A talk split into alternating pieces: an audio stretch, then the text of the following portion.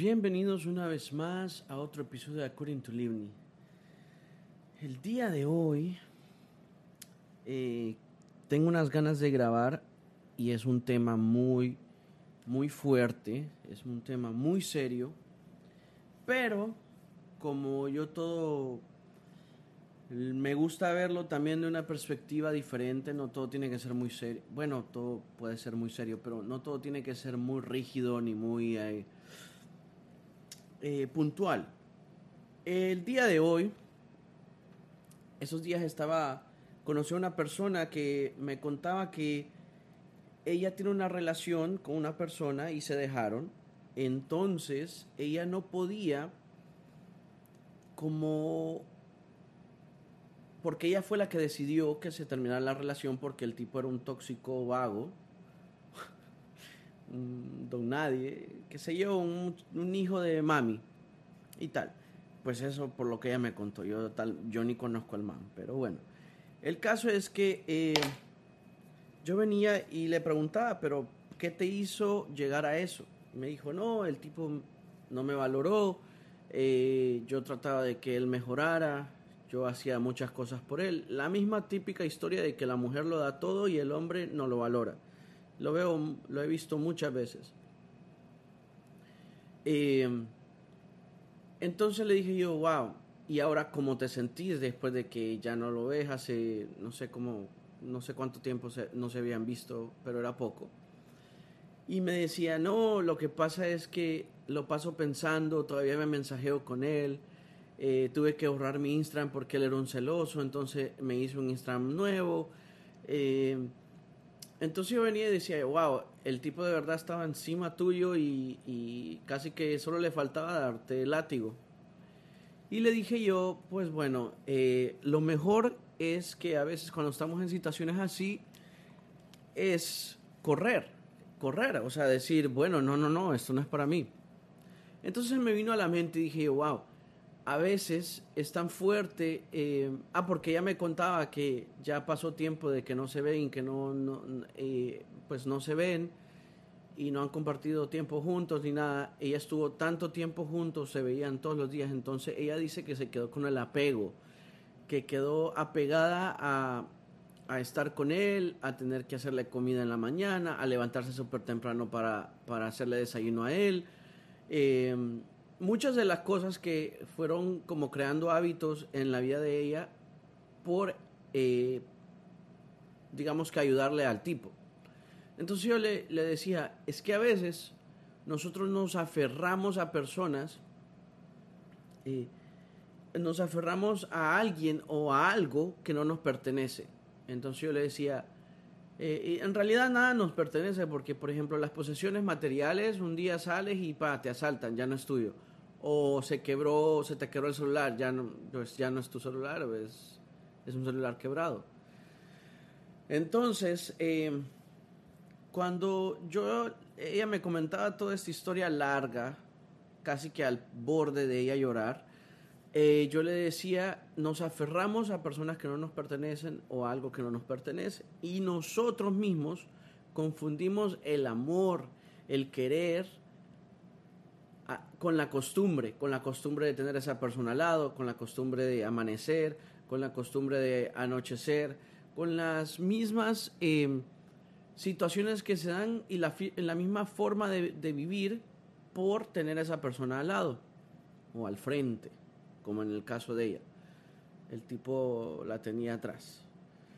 Entonces, em, yo me puse a pensar que, fuerte eh, es lo del apego y yo le traté de como de preguntar eh, cómo había sido su niñez, cómo había sido pues su, su, crianza, qué había pasado en su vida y tal.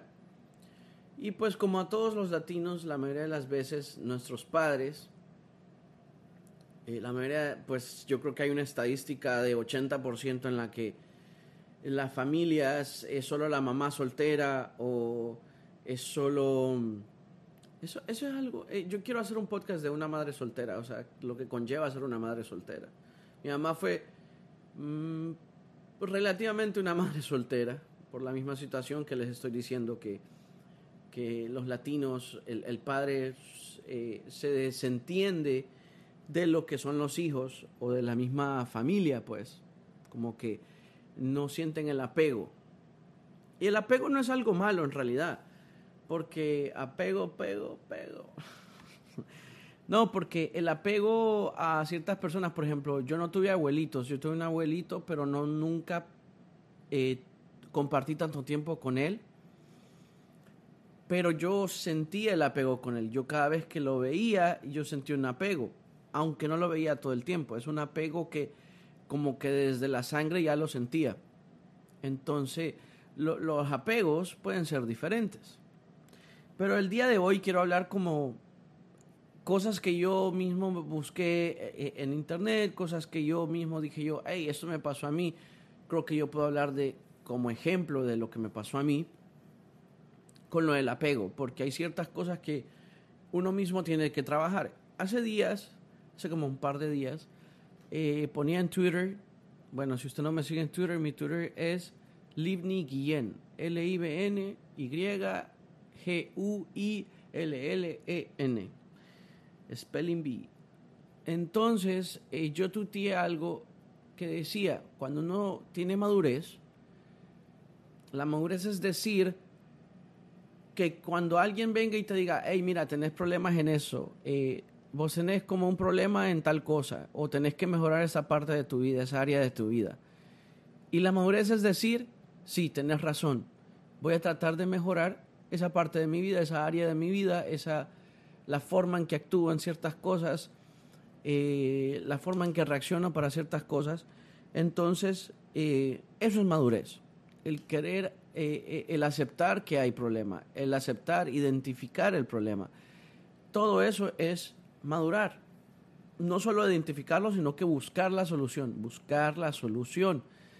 Y y, aceptar, pues a veces llega al punto que uno necesita ayuda profesional o simplemente que alguien te diga, pues en la cara, o te diga un amigo, hey, mira, tenés un frijol en el diente.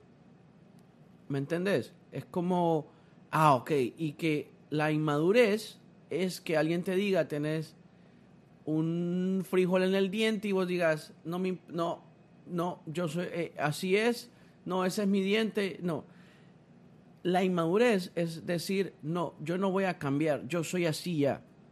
Esa es la inmadurez.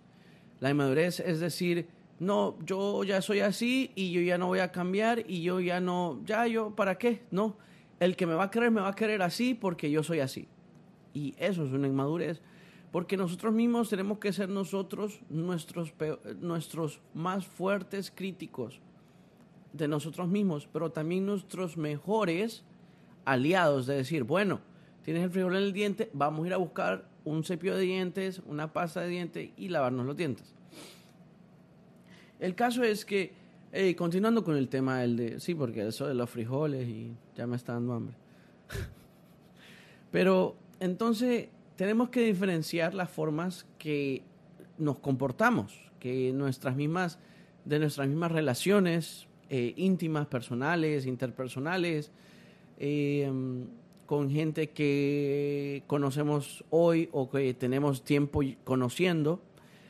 Em, por ejemplo, cuando comenzamos, cuando creo que lo más temprano en el que nosotros como seres humanos percibimos el apego es cuando somos niños, cuando somos bebés. Eh, por ejemplo, em, yo tengo una hermana que cada vez que cada vez que ve a su hijo está que lo abraza, no, es que él quiere que lo chinee, que quiere que lo tenga en los brazos y que tal. Entonces crea un apego, eh, apego, que es un apego, es una conexión entre madre e hijo, que sí, naturalmente se da, que naturalmente eso es parte del crecimiento de un bebé. Yo, por ejemplo, eso se me viene a la mente de cómo alguien puede tratar mal a su madre si sin, a veces sí hay, hay niños que sobreviven sin madres, pues con pero a lo que me refiero a, esos primeros años en los que alguien tiene que hacerte cargo de vos, porque vos no puedes hacer nada por vos, vos ni siquiera tenés conciencia ni nada. Eh, entonces ese vínculo de apego, esa, esa creación de apego se va creando por medio de ese mismo vínculo de la madre al hijo, diciéndole, hey, yo te doy de amamantar, yo te cuido, yo te limpio, yo te eh, me aseguro que estés eh, eh, durmiendo, que estés despertando, que estés... Todo, cosas que, que parecen ser sencillas, pero son una, una gran labor.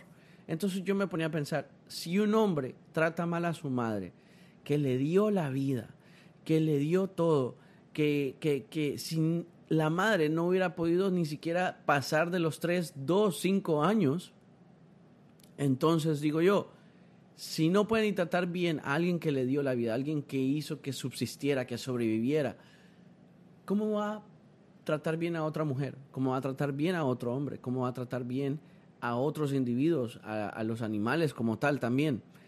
Entonces, yo decía, wow, es que es ilógico.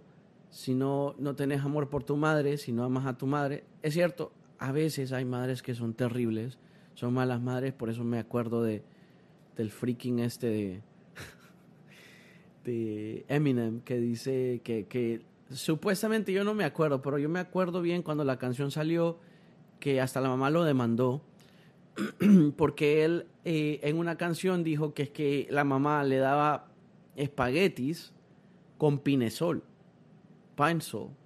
Entonces imagínense ustedes de niños que venga tu mamá, por muy pobre que estés, aunque no haya cornflakes, que solo haga, vaya, que no haya leche, que solo haya el cereal, pues te da solo el cereal, pues, o te echa agua, qué sé yo, no sé, la pobreza es dura, el hambre pega y hay que buscar las formas de llenar el estómago.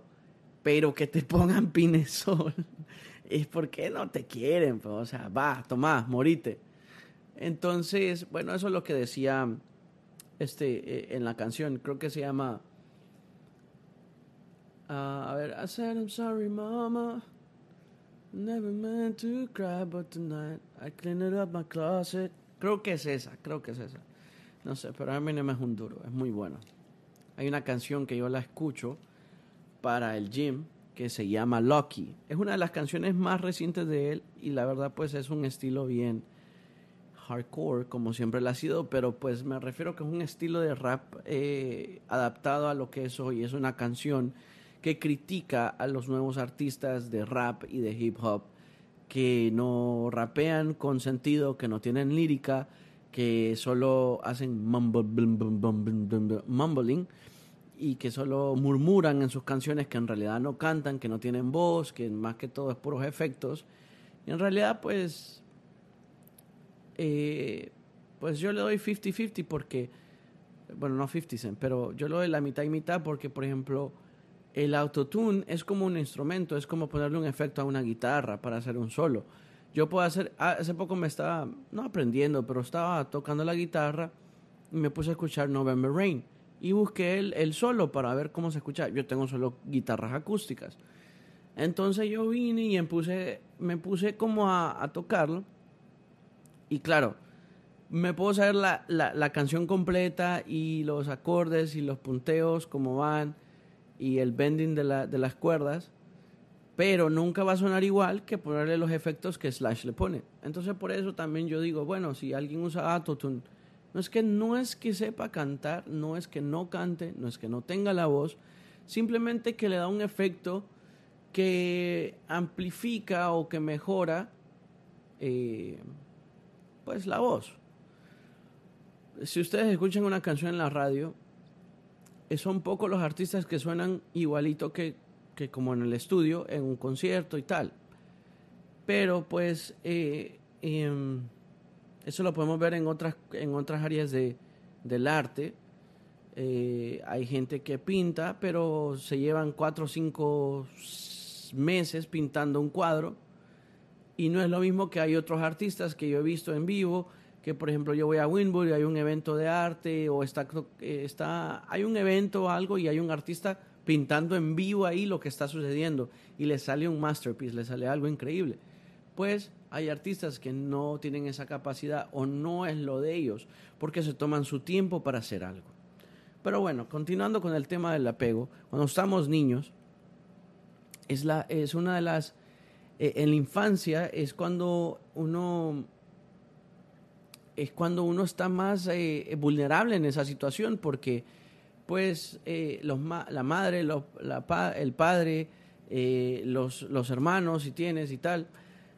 Eh, eh, a veces los padres, cuando regañan mucho a un hijo y lo regañan y lo regañan, yo siempre he sido partícipe, yo no tengo hijos, pero siempre he sido partícipe de que vos podás platicar de lo que sea con tus padres. ¿Por qué? Porque al final del día ellos son lo más cercano a alguien que te puede salvar. A veces nosotros de jóvenes, a veces de teenagers, creamos esa distancia de nuestros padres y es culpa de él. No, no haga eso, no haga eso, no haga eso, no haga eso. Entonces, el niño crea como un miedo, o sea, de tanto como, ya ahora ya no se ve, yo creo que la sociedad de hoy en día ya no fajea tanto a los hijos, pues, o que los hinque. A mí me hincaron, no, me, no, no siento que me traumó, me hincaron un par de veces, eh, me jalaron las orejas un par de veces.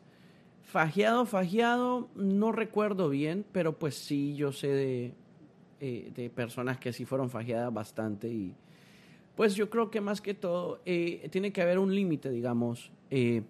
no puede ser, tú puedes amar a alguien, yo solo decía a alguien, uno puede amar a alguien y también corregirlo, puede amarlo paralelamente y, corregirlo.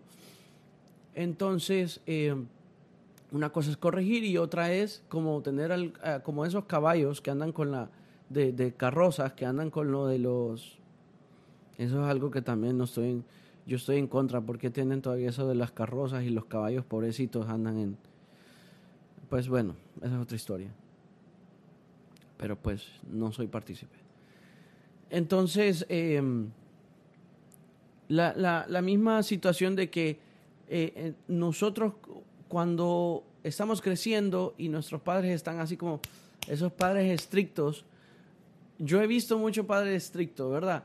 Eh, que crean que lo que hacen es, es alejar más a sus hijos, que lo que hacen es crear un monstruo que quiere vivir una doble vida o que se vuelve alguien que tiene uñas escondidas. Entonces yo me acuerdo que siempre como el típico de los hijos de pastores eran los más pícaros o las más, no sé, más sueltas, y por el mismo hecho de que tenían que vivir una vida, tenían que eh, proyectar algo que en realidad no eran, y porque los padres se lo impusían, se lo, se lo, pues, era una imposición todo el tiempo, como que hoy eres el, o, o, apuntando a la gente diciendo, hey, eres el hijo del pastor, tienes que comportarte de cierta forma.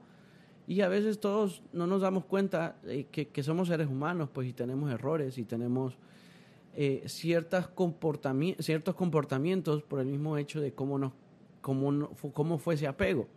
Yo siempre he sido como muy, parte, muy yo no tengo hijos, pero yo pienso que eh, uno puede ser amigo de sus hijos, pero siempre tiene que haber esa relación entre yo soy tu padre y tú eres mi hijo.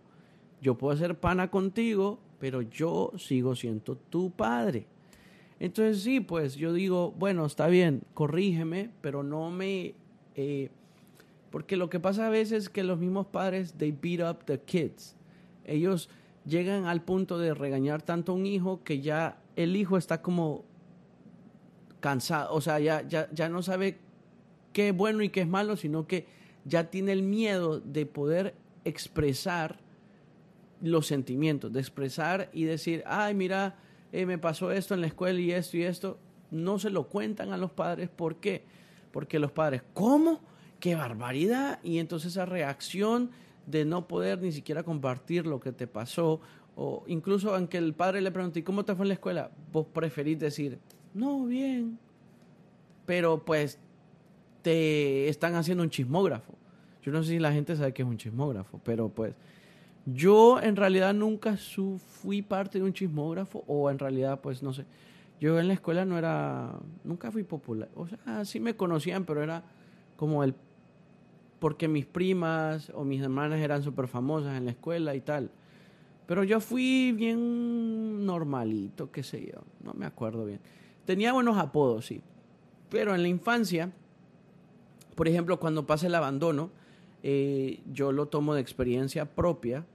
Eh, les voy a contar un poco de mi historia y es que a los nueve años mi mamá decidió mudarse a Miami y recuerdo yo, esto es un recuerdo eh, de un core memory, o sea, esto es está a flor de piel el, recuerdo. Y ella siempre a veces cuando nos vemos me dice, uy, no, qué tipo de madurez o qué tipo de, de, de corazón, de, de, ganas o de, de, percepción tenía, porque ella me dice, tenía usted cuando era chiquito, porque yo recuerdo cuando ella ya estaba despidiendo en el aeropuerto y tal, y pues es muy duro decirle adiós a un padre a los nueve años. Y y más que todo porque uno no sabe ni siquiera exactamente qué es lo que está pasando, por qué eh, eh, las situaciones, pues, pero gracias a Dios, yo le doy gracias porque se mudó aquí a Miami. No estuviera aquí. Y me encanta aquí. Entonces, eh, yo recuerdo que estando en el aeropuerto le dije, mamá, váyase. Yo sé que es para mejorar todo y mejor váyanse, yo voy a estar bien, yo voy a, voy a ver cómo, yo voy a salir adelante, le digo yo, porque yo sé que usted va a salir adelante también. Y nada, no importa, eh, yo váyase, le dije, váyase, yo voy a estar bien. Y ella se quedó como, o sea, este huirro, ¿qué? Este huirro, ¿dónde salió? este, este niño, ¿qué, ¿qué onda con este niño? Eh, porque ella me dice, no, ella dice que quedó como en la luna, como, ok, este niño, ¿qué? Como, porque el tipo de madurez que pueda tener alguien, a veces uno eh, eh, juzga la edad y a veces la edad va relativa a lo que vivimos. Y pues yo desde muy pequeño viví ciertas cosas que a veces no toca vivir cuando eres niño y o ver cosas o tener que pasar cosas, entonces por eso mismo del apego. Pero en realidad, ¿qué les puedo decir? No estoy traumado por mi niñez, pero sí aprendí mucho. Pienso que hoy en día cuando yo tenga mis hijos, si tengo un hijo, en realidad yo solo quiero tener un hijo, pero si tengo más, pues muy bienvenido. Em, como decían antes, las que Dios me quiera dar. Aunque yo conozco una pareja Wow.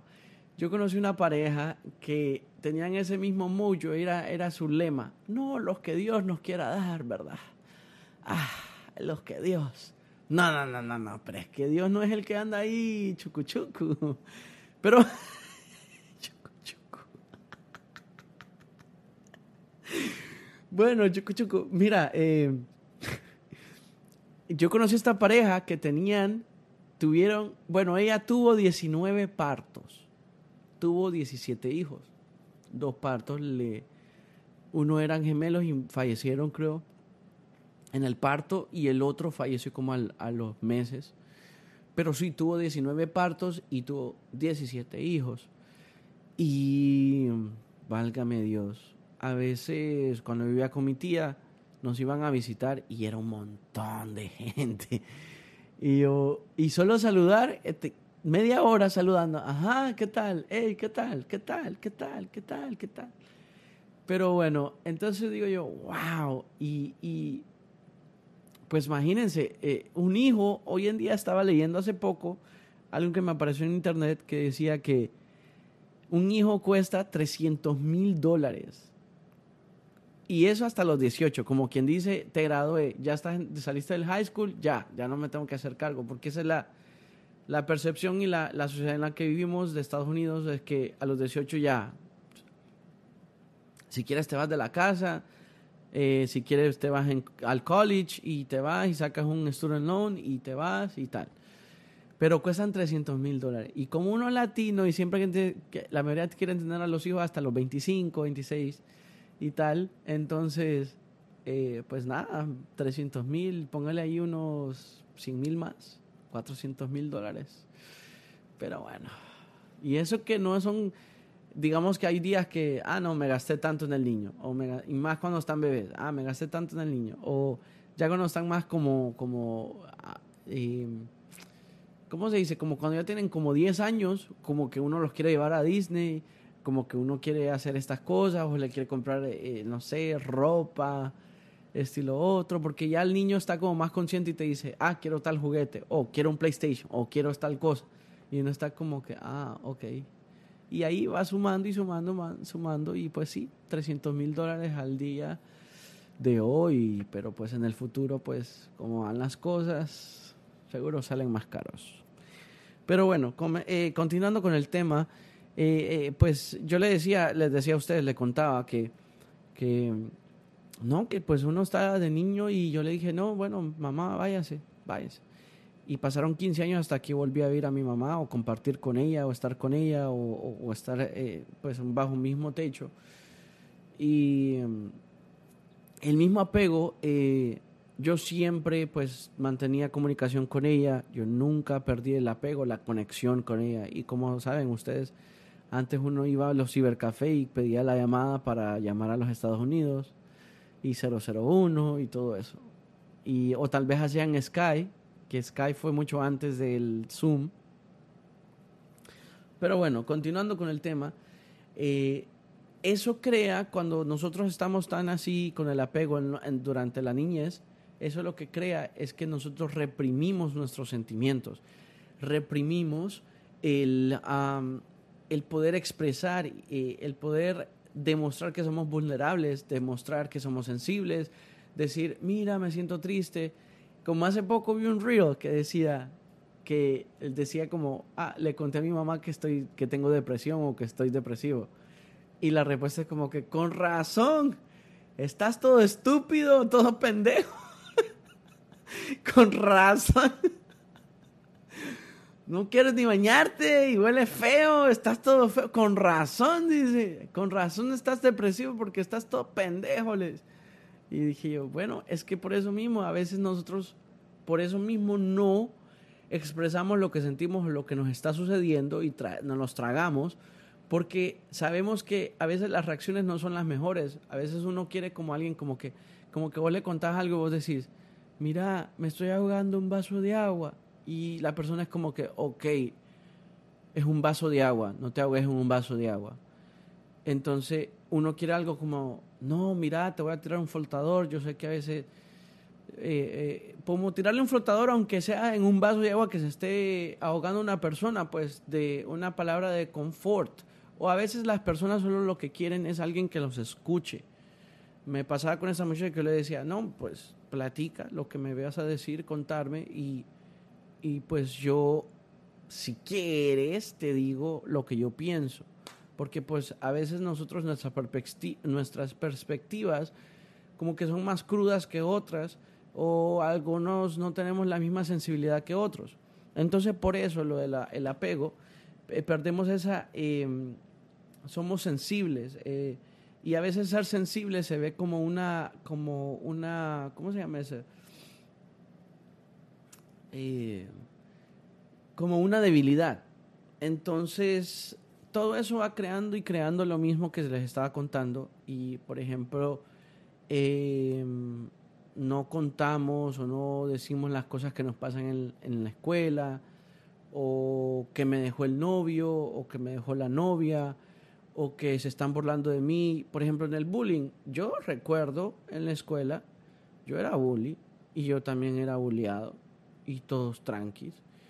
Es más, ya, yo, me hacía, yo hacía bullying a las maestras.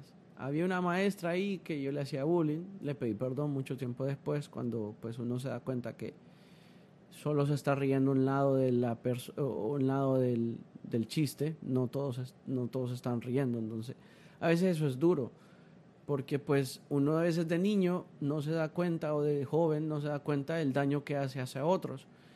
Y ese mismo daño uno hace daño a otros porque está herido por dentro también.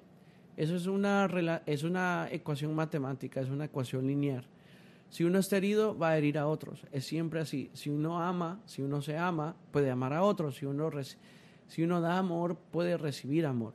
Porque sabemos qué es lo que es recibir amor, sabemos lo que es amar eh, cuando uno hiere a una persona, sabemos lo que es herir a una persona y estamos como en esa constante eh, ecuación lineal de buscar siempre lo que nosotros tenemos, darlo y lo que, da, eh, lo que recibimos, darlo de regreso. Y es que el mundo está lleno de la energía que, que, simplemente se transforma, se cambia de lugar. entonces, nosotros tenemos que de, de verdad pensar, hey, estoy gastando esta energía en esta persona qué es lo que me está regresando a mí. Porque también eso es algo que yo hace poco miraba y, decía, es que a veces cuando uno está rodeado de muchas personas, como que te llena de energía, como que te ayuda, como que te, da una diferente perspectiva, eh, eh, eh, como que te ayuda, pues te sientes cool y te sientes uh, el rey del mundo porque pues sentís esa atención de, otra persona, de otras personas. Pero hay personas que también es diferente, que buscan alejarse de otros para poder llenarse de energía. Y así somos, así somos cambiantes. Un día queremos compartir y estar todo el tiempo con gente, otro día queremos estar simplemente solos, escuchar música y andar un plan relajado, pues. Pero bueno, o pues terminar de ver la novela también. Tengo ganas de no ver novelas, la verdad. Entonces, eso también conlleva que la intimidad eh, emocional sea bien superficial, sea bien de yo no necesito a nadie, em, pues, y lo, lo, lo, hacemos como un mecanismo de defensa ya por último, porque estamos como que, uff, yo no me voy a asociar con alguien mucho o no me voy a meter al rollo con alguien mucho, porque no sé si esa persona me va a hacer más bien mal, porque no sé si eh, esta persona se hace para mí. Y entonces estamos como, eh, eh, ¿cómo se dice eso? Como construyendo muros a nuestro alrededor y pues eh, si lo pongo por perspectiva, por lo que yo he vivido, por lo que yo he leído, pues la Biblia dice que eh, cuida tu corazón porque de él emana la vida. Entonces digo yo, wow, uno a veces tiene que, dar eh, tiene que dar, andar con la vida con el corazón, pero no lo puedes andar en la mano, pues, porque pues el que lo sea que lo agarre no vaya a ser que no lo valore o si lo valore pero pues eh, eh, hay que cuidar de nosotros mismos y a veces por eso mismo uno crea esos muros porque pues ya le hicieron una trastada a alguien más vino en, el, en, su vida en el pasado que le hizo un trastadal y entonces está como uno como a la, a la ofensiva pues. Pero entonces perdemos esa eh, se vuelve superficial como que hey cómo has estado y buscamos esas amistades como que ah sí me saben quién soy o hay gente que va y dice no yo no quiero conocer a tus padres eh, yo no quiero saber quiénes son, yo no quiero, ¿sabes? Yo no quiero involucrarme tanto por eso mismo. Pero pues yo pienso que a veces es mejor como ir descascarando nosotros mismos como una cebolla, como una mandarina, porque así es la forma, la única forma que podemos sacarle jugo, como, como, como encontrar el jugo, como el fruto, como si usted no pelea la banana, no se puede comer la banana. Si usted no pela la, la, pela la, yuca, no se puede comer la yuca. Eh, si uno no... Vaya, ¿qué, ¿qué, qué, frutas no se pueden, o sea, no se tienen que pelar? Va, pues las uvas no se tienen que, aunque hay gente que las pela, y está raro, pero bueno, eh, la manzana uno se la come así nomás. O la, ¿cómo se llama? La, la, las peras, ¿Cómo te gusta la pera? ¿Con semilla o sin semilla? Pero bueno, eh, continuando, hacemos ese mecanismo, de defensa. Entonces, eh, nosotros tenemos, eh, buscamos esos límites siempre, como que, ok, mira, no, hasta ahí. Ese es mi límite, el límite ese es ahí, ese es mi límite. yo solo te doy tanto. Esto es lo que te puedo dar. Estos son los poquitos sentimientos que te puedo dar.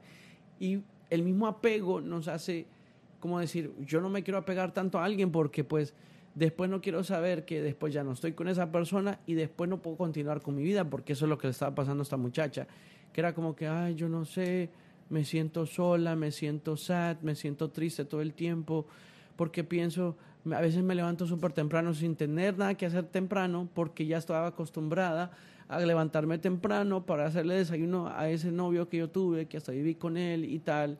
Entonces, yo le digo, es que, pues, estuviste tan acostumbrada a esa, a esa rutina que ahora que no la tenés, te crea esa como ansiedad de que, ay, ¿cuál es mi propósito ahora de vivir? De, eh, con quién, a, quién le tengo que estar haciendo cosas. Entonces le dije yo, vos, lo que no, vos no tenías un, un, un novio, pues lo que tenías era un hijo. Y entonces criaste a ese hijo y como que el, el eh, soltar y darle alas o, dejarlo volar te dolió, te ha dolido y te sigue doliendo.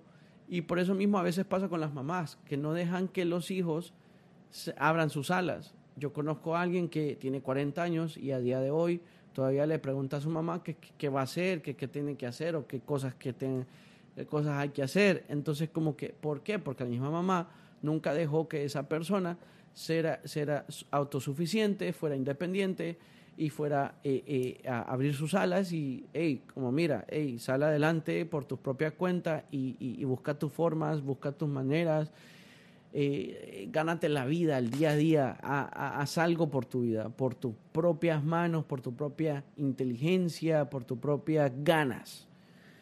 Entonces, em, cuando pasa eso, creamos boundaries, creamos límites, creamos eh, fronteras hacia otras personas. Y, por ejemplo, tenemos amistades, pero son ciertas amistades que es como que, ah, vamos a ir a comer y hasta ahí. O vamos a ir de party y hasta ahí. O eh, nos vamos a ir a la playa y hasta ahí. Como que no saben más de, de vos como tal, pues. Creo que eso es algo que a mí me pasa, pues yo tengo amistades, pero como que, pues yo soy más como que ando en lo mío, pues no me hace falta y tal. Eh, pero bueno, eh, son límites que a veces por lo mismo que nos pasa y nos volvemos como, es una disociación, como, em, como aislados, nos aislamos. Por eso mismo, porque tenemos, queremos como proteger el, no tener que estar apegados a alguien o no tener que apegarse a alguien y tenemos miedo de con esa eh, misma situación, pues. Alguien me contaba una historia, no debería de contarla, pero pues no voy a nombrar nombres ni nada, ni nada por el estilo. Pero me decía que ella se sentía identificada con las cosas de eso, de apego y todo eso, porque, em, porque por muchos años ella vivió maltratos eh, físicos y emocionales. Dice que, bueno, pues que ella, su mamá, pues falleció cuando ella tenía siete años.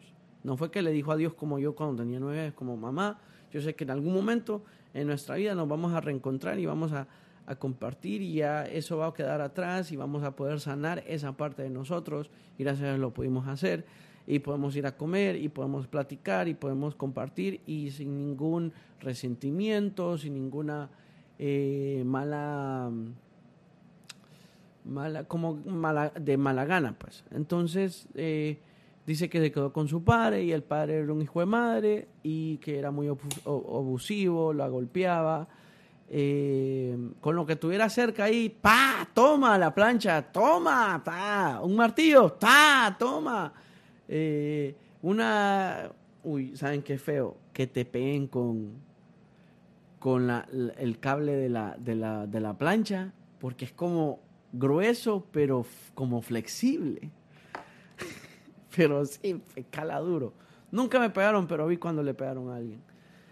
Entonces, em, pues entonces eso también creó como en ella, como decía, como que, uy, yo tenía pena porque pues yo tenía que andar como pianito, yo tenía que andar como robot para que él no se exaltara y me pegara o me hiciera un mal pase.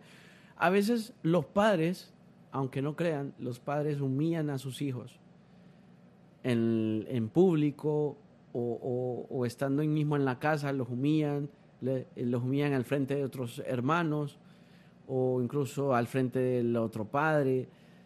Eh, a veces los padres no se dan cuenta de eso, pero yo entiendo, hoy en día pues entiendo que hoy estaba viendo un video que decía, no era un video, era, era eh, pues sí, era un video. Eh, decía el, el man que a veces somos ciegos porque no sabemos lo que estamos viendo. Y ese es un dicho, ese es...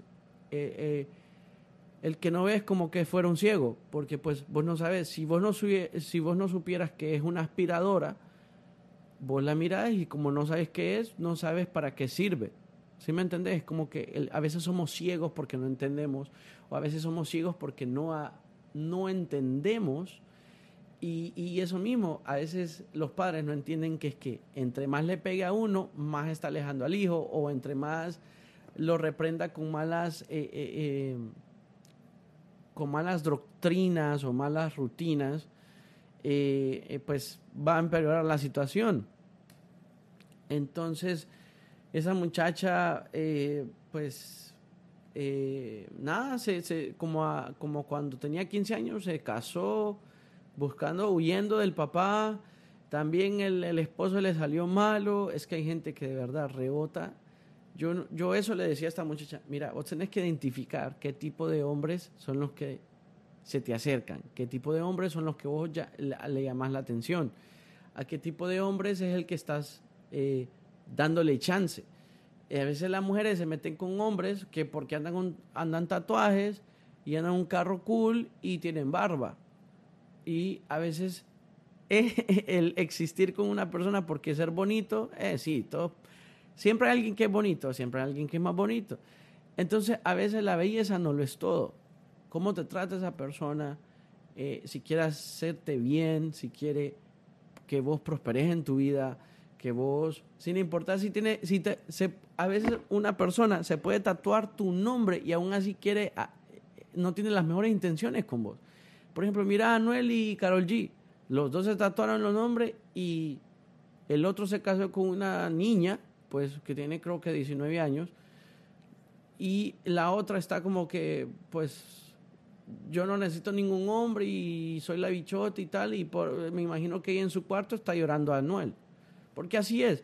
A veces proyectamos algo que no somos, proyectamos algo que no nos está pasando. Hay gente que pone, uff, yo eh, eh, yo tengo mucha confidence, tengo mucho aquí, tengo mucho allá, pero pues en, su, en, la realidad no pueden ni tomarse una foto sin un filtro. ¿Por qué? Porque no se aceptan a sí mismos, porque no, eh, no tienen, no, no, se, no se gustan, no se aceptan si, como son, como tal, naturalmente. por lo mismo tanto, porque los mismos filtros, los mismos ay, yo tengo que proyectar algo que no soy, ay, yo tengo que demostrar que soy más de lo que soy. Y a veces tenemos que ser más de, mira, ese eres lo que eres y esto es lo que soy. Y el que venga, pues me va a querer así. Siempre hay formas de mejorar, siempre hay, hay, hay, hay espacio para mejorar, pero pues al, al principio como que no nos aceptamos como somos.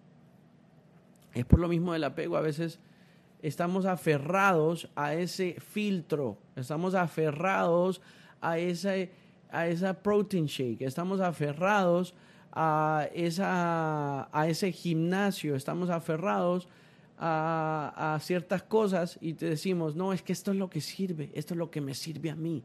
Y sí está bueno que a veces uno puede identificar qué es lo que de verdad te sirve, qué es lo que de verdad te gusta, qué es lo de verdad, que de verdad te está sacando el máximo provecho. Pero bueno, em, entonces em, eh, ya les comentaba que, que a veces todas estas cosas, esto del apego, lo que hace es de que nos volvemos diferente, lo contrario al apego. No queremos apegarnos a nadie, queremos ser independientes, no, tenemos, no queremos rendirle cuentas a nadie, no queremos que nadie nos ande preguntando qué o cuándo, cómo. Eh, porque nos volvemos como al contrario del apego, queremos evadir el apego. Entonces, em, esto con, con, esto es lo mismo con lo que les decía, con lo de soltar, dejar ir, eh, el apego a veces es el contrario. No, no crees ni siquiera dejar entrar a nadie en tu vida, no quieres darle chance a nadie y estás en esa como constante batalla de que, hmm, no, no, este me quiere hacer daño. Hmm, este es lo que. ¿Cómo es que da esa canción que dice. Tú me quieres para. Mm, ¿Cómo es? La voy a buscar. ¿Cómo es? Es. Tú me quieres para. Mm, mm, no me trates de engañar. Rica apretadita. Ah, del general. El general ahora es pastor, ¿eh? Voy a ver si suena, pero no la quiero poner muy fuerte. A ver. Pero sí, eh, eh, a veces eso mismo, por lo, lo mismo que, que dice esta canción. Es.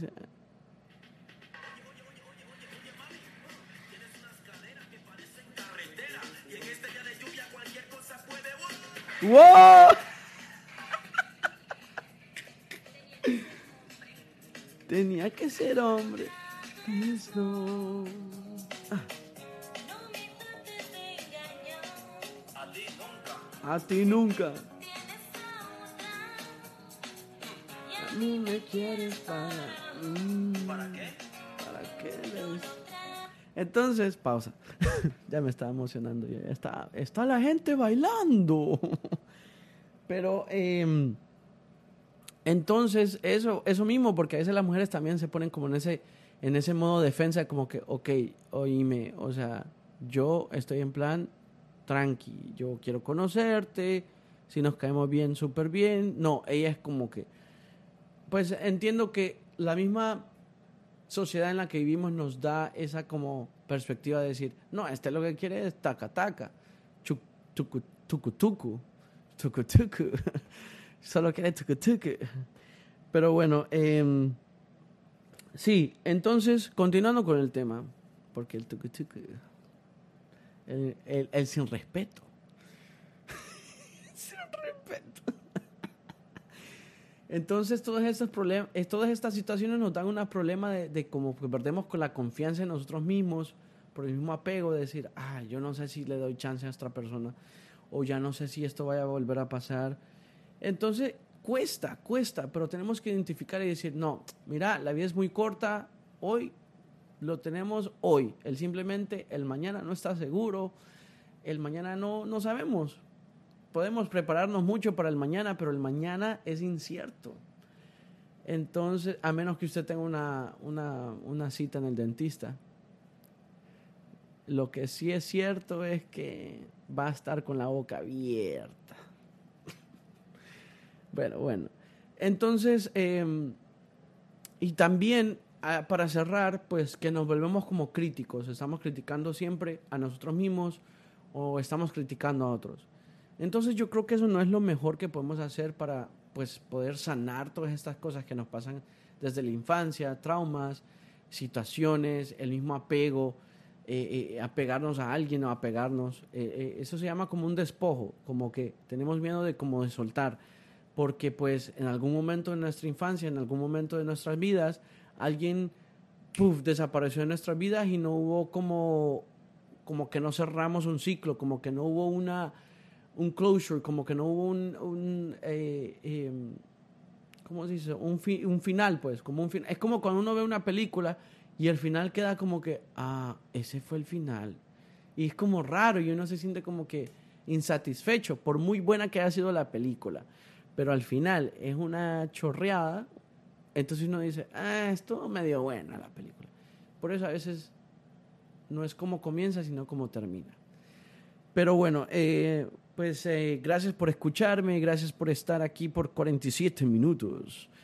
Eh, espero pues quien sea que haya escuchado esos 47 minutos eh, puedan también compartir este podcast para otras personas que les pueda a ustedes pensar ayudar o piensen y digan, mm, esta es esta persona, yo se lo voy a mandar para que lo escuche. Le ponen ahí copy link y se le mandan el link y esa persona lo puede escuchar.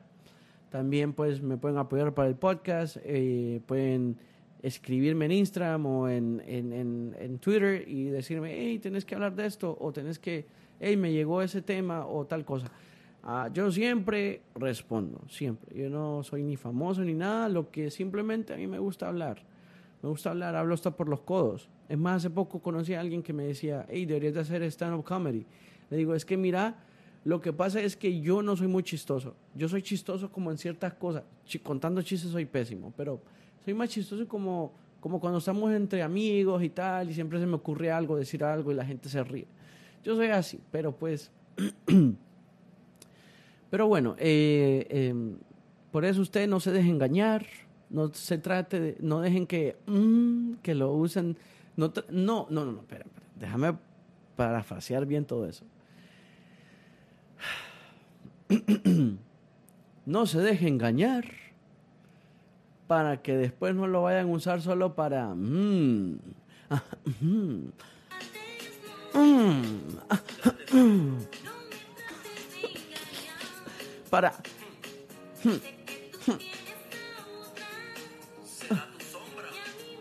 Es para... Bueno, se los dejo ahí. Eh, se cuidan, se lavan bien lo que se tienen que lavar. Óigame, échese crema en esos codos, tantos curtidos. Échese bloqueador en la cara. Probablemente lo más recomendable es que al menos que sea de 25 SPF. Eh, échese bloqueador diariamente en la mañana. después de lavarse la cara, eh, pónganse cremita en los codos, en las rodillas y sonría. Porque sonreír nos ayuda mucho. Si yo le hice sonreír, ya yo hice mi trabajo. Así que se cuidan, se, se, se, se ven por ahí, se ven por ahí, por el espejo. Nos vemos.